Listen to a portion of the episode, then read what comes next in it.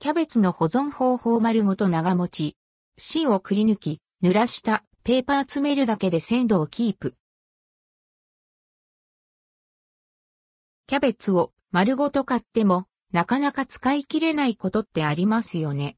本校ではできるだけ鮮度を長持ちさせる保存方法をご紹介します。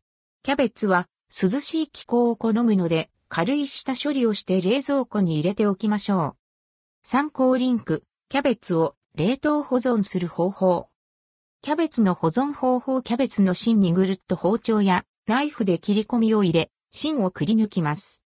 キッチンペーパーを1枚水に濡らし、くり抜いた穴に詰めます。このまま丸ごとビニール袋に入れて、冷蔵庫で保存します。これで完了。キャベツが長持ちする使い方冷蔵保存したキャベツを使うときはカットせず、外側の刃から必要な分だけ剥がして使うのがおすすめ。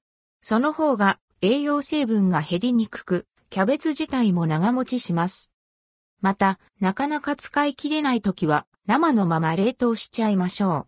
使いやすい大きさに切って冷凍すれば、使うときも凍ったまま加熱調理できて便利ですよ。参考リンク、キャベツの冷凍保存方法。